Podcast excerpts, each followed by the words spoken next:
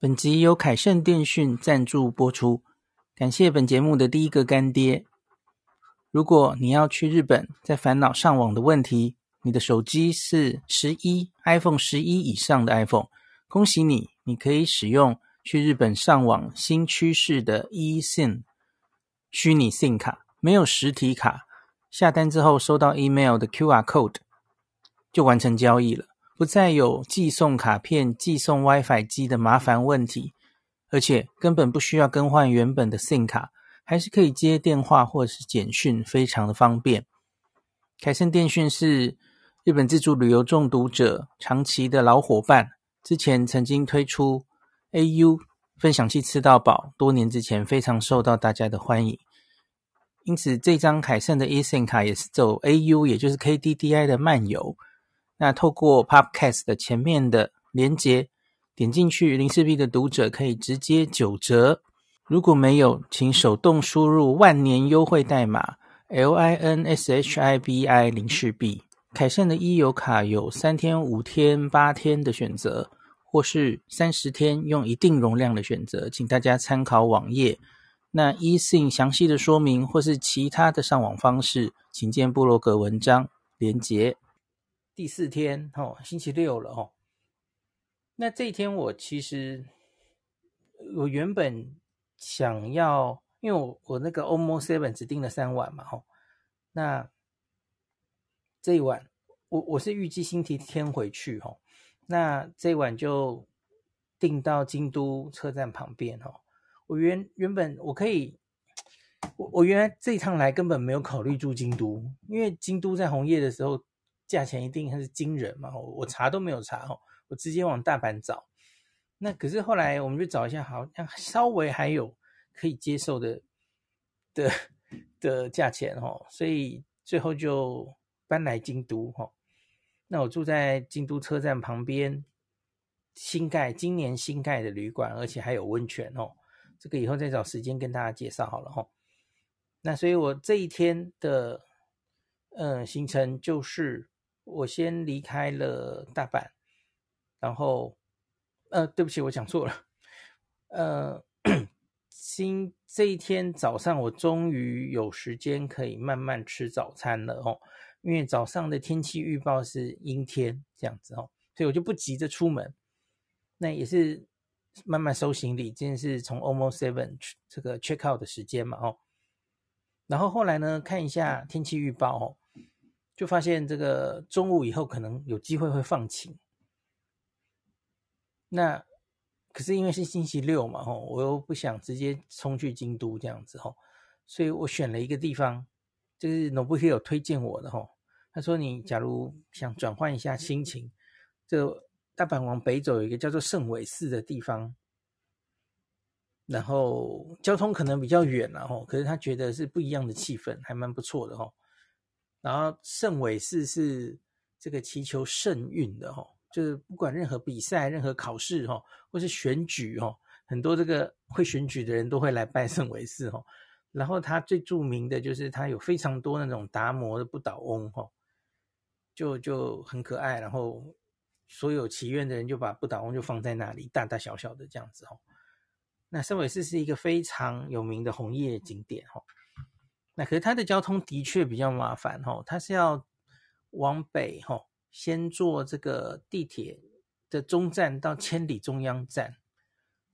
龙波利欧以前他就是大阪的时候，他他就住在千野千里中央，所以他对这里还蛮熟的哈。那再转公车，那转公车之后，这里附近有一些景点，像是鸡面瀑布啊，哈，或是我今天说的我们要去的圣尾寺哈。那所以我是大概下午到的哦，三两三点到的，然后那个时候原本早上都是阴天哦，我一到圣尾寺的时候，哇，就放晴了哦，就觉得真的很幸运这样子哦。原本我没有预期今天还可以看得到阳光的哦，然后就拼命照拼命照，因为因为时间不多，太阳快下山了哦。然后另外呢。有一件事情，那个他最后一班载你回这个千里中央车站的公车哦，这个公车红叶期间还有增班哦，原本其实很少班，这个已经增班过了哦。那他要从千里中央坐过来，大概要三十分钟这样。那他大概四点多，四点十几吧，就是最后一班了。那可是盛伟是在星期六日哦，在红叶时节的星期六日，他晚上有夜间关拜，夜间点灯哦，所以我会觉得我来的时候星期六嘛，我觉得这实在太千载难逢了哦。我要不要留下来看看夜风啊？吼，就挣扎了很久哦，因为。你最后要怎么回去？已经没有公车了吼。反正我就觉得桥船到桥头自然直，我都来了吼，就就留下来看吧哦。那顶多顶多就是叫计程车回去嘛吼。那身上叫不到计程车，我们就 APP 叫嘛吼，叫叫 n o b l e 帮我叫嘛吼。那是一定有方法回去的嘛吼。好吧，所以我就留下来看了，等天黑吼。一样，我完全没有后悔留下来等哦。晚上真的很漂亮，很漂亮哦。那圣尾寺有一个很特别的地方是，它竟然有用干冰，我不太知道为什么要用干冰。然后，那可是你走过那个桥上的时候，然后干冰这样喷过来哦，那晚上会比白天更好看，因为晚上还打灯，所以那个干冰就变得有颜色，然后你就觉得好像不在人间的感觉哦，走在云上的感觉哦。那他定时其实都有太古秀哦，所以整个圣尾寺我觉得还蛮用心的这样子。好，那最后我其实就是逛完了哦，出来，然后我就看到有一辆计程车在那边等，我觉得他也很可怜，他大概也在等我叫他吧。然后 只有一个，然后因为假如完全没有看到计程车等，我就会可能就请 Nobuhiro 用 APP 帮我叫了哈，这也不是很困难的事情，这样。好，那所以就结束了今天的行程，然后就是回到 OMO Seven 去拿行李，然后就住去京都，哈，这是这个第四天的行程。然后第五天，那我因为看到了天气预报，哈，原本我看天气预报，我以为星期一以后就会开始下雨，哈，可是有点变化，哈。那最新的预报是说星期一还是好天气，哈。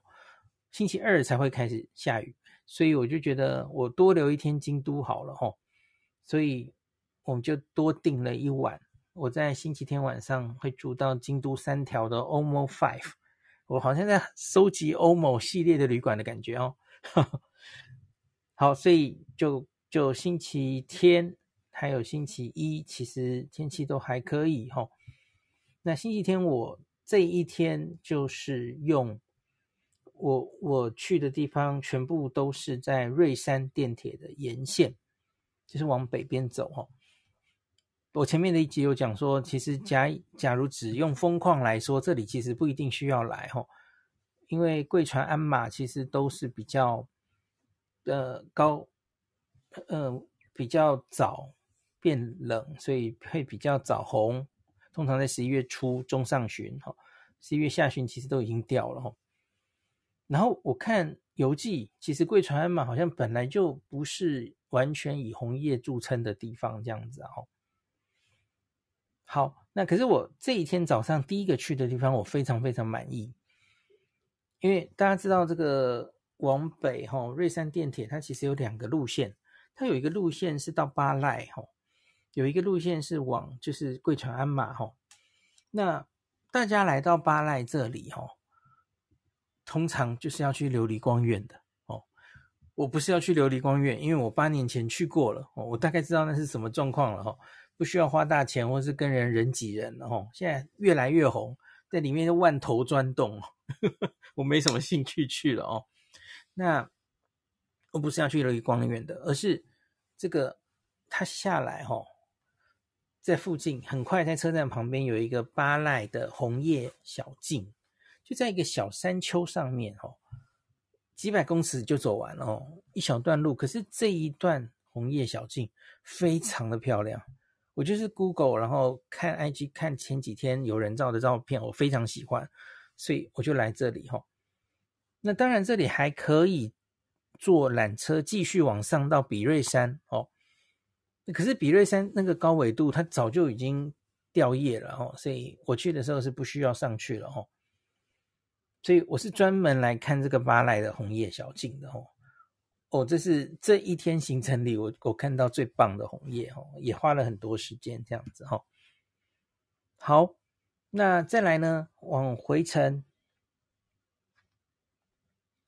呃，不是回程，对不起，哎，再来是上哪儿啊？然后我就往另外一个方向，对对对，我就去了那个贵船跟鞍马那个方向哈。那就是如同我跟大家讲的哈，贵船你下车之后，然后还要再坐巴士，然后可以到这个走进贵船神社比较接近的地方，这样哈。那贵船这里就是吃川床料料理很有名的地方嘛哈。我第一次来。那可是以红叶的话，我来的时候它状况其实已经很不好了哦。好，可是贵船是一个有趣的地方，可以推荐大家来。它最有名的就是那个贵船神社前面那个很多很多红色的，像灯笼吗？好像不是灯笼哦，那是很很有名的照相景点。冬天更有更有感觉哦，因为白色的雪，然后红色的那个就看起来非常漂亮。好，然后。因为看到贵船神社本身就觉得已经红叶没什么好看，以红叶来说了哈，那我就没有往奥宫走去了哈。好，然后鞍马的话哈，因为鞍马连这个金，这叫金板电铁本身的介绍，大家知道瑞山电铁就是金板系列的哈，一起的哈，他们在红叶的资讯里面有那种排 model 的 course，怎么赏红叶的 course。他他在介绍这里的时候，他就是跟大家说，哦，我是照他走的哦，因为他这个贵船，他就说到贵船神社就好了，他没有说要到奥宫去啊。然后到这个鞍马，他就说看看人王门就好了，走到人王门看一下人王门就好了，他没有建议要继续往里面走哈。当然，这个鞍马，嗯，好。鞍马前面的人王门前面的红叶其实也掉的差不多了哈，倒是哈，大家知道这个鞍马车站出来哈，有一只大天狗，这个是很有名的一个这个点哈。大天狗旁边的红叶倒是还是蛮红的，然后配着大天狗，我觉得可以照出很漂亮的照片哈。因为那只大天狗已经是第二代了哈，前一只大天狗这个因为。鼻子，它天狗鼻子很长嘛，然后那个鼻子断掉了，哈，好可怜，我看起来好痛。所以现在大天狗已经是二代的大天狗了，这样子，面相看起来比较善良，前一代的天狗看起来好凶哦。好，然后再来，我们回头那个，我看了另外两个沿线的景点，哦，我在一胜寺下车。大家知道一胜寺是一个著名的拉面基站区哦，可是我这次不是要去吃拉面的哦。一胜寺下车哦，往东边大概走十分钟左右，就会到诗仙堂。十分钟哦，走路十分钟大概就可以到诗仙堂。然后诗仙堂附近还有一个很有名的景点，这又是另外一个哦，今年改成要事先预约才能进来的哈。圆光寺，因为是越来越有名了。那这个预约不困难了哦，这个就是事先在他官网那留下基本资料，什么电话、地址，诶，有没有地址啊？电话、email，然后就排你想进来的时间，很简单了哦。那他在入口的时候会跟你确定你有这个预约信，才会放你进去哦。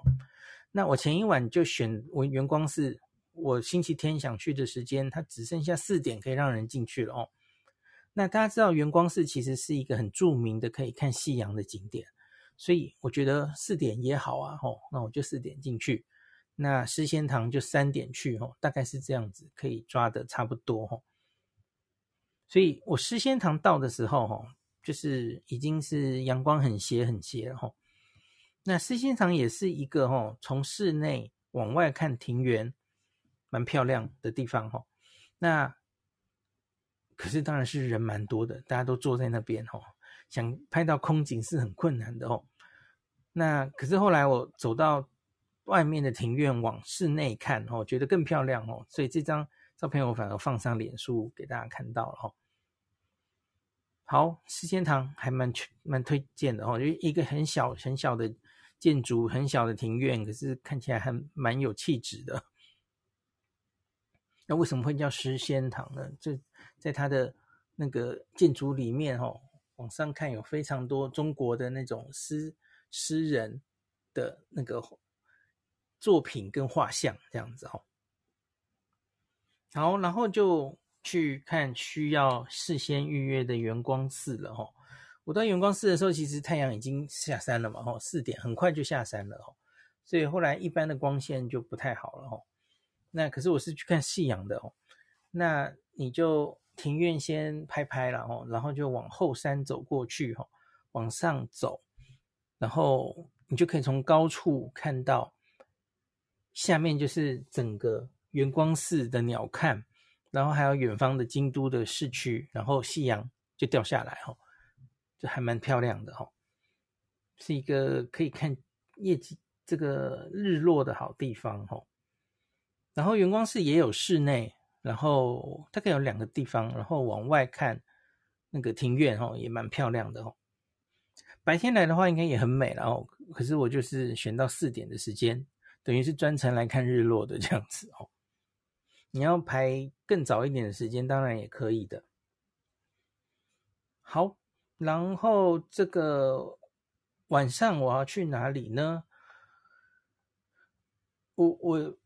还有两个晚上在京都哈，所以我就在想我，我我应该要去哪几个看夜风的地方哈？那综合这几天有网友留言给我哈，我发现有两个地方是大家很喜欢的，一个就是高台寺，一个就是东寺哈。那东寺因为这这两个比起来哈，交通东寺比较方便哈，因为东寺是有这个呃阪急列车。东四站哦，从离京都车站一站就到哦，所以它相对交通比较方便。可是高台寺就没有那么方便了哦。那所以我就选择先去高台寺哈。好，然后去完高台寺看完还还不错，然后就回到我今天住的 OMO 三 OMO Five 京都三条。哦，京都三条这个地方真的是好方便的地方哦。逛街什么，然后晚上吃的东西一堆，然后开二十四小时的，然后可以往南走远一点到那个河园町四条的那里的 Tonki Hotel 可以逛。可是很不幸的，我扑空了。我没想到 Tonki Hotel 在京都只开到十二点呢。呃，我不知道是现在疫情期间才这样，还是一直都是这样哦。像我今天住的浅草这边，那个 Tonki Hotel 就开二十四小时啊。这怎么会有通讯会开到十二点的啊？太逊了！所以我十二点半到，我原理所当然的觉得，我我知道有一些通讯 hotel 就算没有二十四小时营业，这个营业开到什么三点两点，这很正常哦。可是我没想到京都只开到十二点，我就扑空了这样子哦。好吧。好，那最后来讲星期天了，呃呃不对，星期一了，这是我最后一天在京都的时候哈。那一样天气是非常非常好了。那白天我也犹豫了很久，我到底应该去哪里哈？我最后没有后悔，我有几个选择，一个是白天的清水寺，我我没有去过白天的清水寺看红叶耶哈，我我两次都是夜风去的哈。那所以好像可以值得去一下哦，虽然是芭乐景点，可是定番哦，没有去过，好像说不过去哦。那另外一个是真如堂，真如堂，呃，我上次有来，可是好像阳光也比较斜了哦，我没有拍到最满意的照片。我记得那次是已经下午了哈，大概三点去的，所以真如堂我也想再去一次。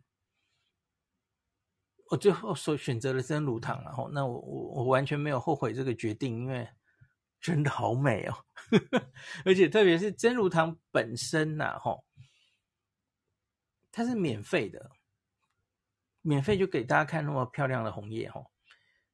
那我记得我八年前来到真如堂人蛮多的哦，可是后来我我问一下网友哦，好像真如堂其实相对于我们之前讲的几个什么清水寺啊这些南禅寺哦这些地方，它相对人本来就没有这么多哦，所以这个星期一的早上我非常非常满意哦，因为我就在真如堂待了很久，然后。很悠闲的在那边照相，然后回网友留言，哈，真的是很悠闲的。另外是，它其实有收费的区域，它可以进庭院的，哈，那个拜观要一千块，哈。那进去之后呢，一样有庭院往外面看，哦，然后有一些红叶可以看，哦，所以我觉得值得进去，哈，还还不错。虽然他看外面。就一千就就不用钱哈，可是我觉得进去看到的东西更多哈，很值得。一个佛心的地方，给他一千块啊，便宜了。OK，然后它真的很漂亮哦，大家知道这个，它是坐公车，我记得是五号公车吧，然后到了，他在那个南禅寺的下两站哈。相对真的比较没有人来耶哦，那因为他公车下来，然后就要走一小段上坡路，然后从他的算是后门进去吧哦。那可是从后门进去的那个庭院开始，你会一路拍一路拍，哦，实在太美了。然后走到正堂的前面，然后走到他真正的大门前面，你就发现哇，怎么这么美啊？然后一直继续拍这样子哦，这个真如堂真的很漂亮。好，然后真如堂赏完之后呢，我讲到哪了？我的笔记在哪里？等一下，快结束了。哎，就我的下一站是北野天满宫，因为北野天满宫这个地方好像其实比较少人提到哈，可是日本的网站都一直有提到它哈。那它主要就是。不是天满宫本身红叶多，是它后面有一个这个叫玉土居的地方哈。玉土居其实是堤防的意思，然后在江户时代那个时候，为了防这个洪水哈，其实这个有德川家康有盖这个整个京都，诶，是丰臣秀吉还是德川家康盖的？Oh my god！我讲不出来，呃，反正就是他提防有围着整个京都盖了一个等于是防洪水的工事哈。那在北野天满宫的这一段有留下来哈，所以所以是一个时机。而在那里面呢，它就种满了枫树哈，所以很漂亮。那它平常好像是不会公开的哦，所以在红叶的季节有特别公开。那所以我到的时候是三点多吧，因为我看到有日本网友这样建议哦，因为他是不会清场的哦，有些地方叫夜封，他就是先清场嘛吼，白天的人先清场，然后晚上再收你一次钱，让你再进去一次哦。清水寺就是这样嘛吼，那可是这里不是吼，这里没有清场哦，所以你可以从。就像我一样，我看到那个日本网友这样建议，你就是大概三点进去哈，白天的景可以照一照，然后就天黑了，你就可以再看夜风。所以我看了两次这样子，那只是中间就等等这个天黑的时候哈。好，然后就照到还不错，然后我还蛮喜欢这个地方的，每个地方都喜欢，怎么会这样？我我我明天。会把这个仔细回想一下，我这几个地方的叶枫的排行，或是整体呃红叶的满足度的排行写给大家好了哈。现在要我排，一时好像排不太出来，我可能要思考一下哈。因为这种比较其实不一定公平哦。你去的时候天气的状态，好，它它的枫红的状态其实可能都不一样哈。好，那最后就是最后一站哦。这个东寺非去不可，因为实在太多人推荐我去了哈，真的不错哦。你可以看到那个池中的那个五重塔的倒影，然后东东寺它同样是赏樱名所哦，那春天来也也很漂亮，这样子哈。那它动线其实规划的很好，然后只是我刚刚说那个阪急的这个东势站出来还要走一阵子，如同这个东福寺一样，然后不是车站出来马上就到这样子，所以大家有心理准备。所以东势夜峰一千块一样完全值得，我怎么都每个都值得，因为就就觉得。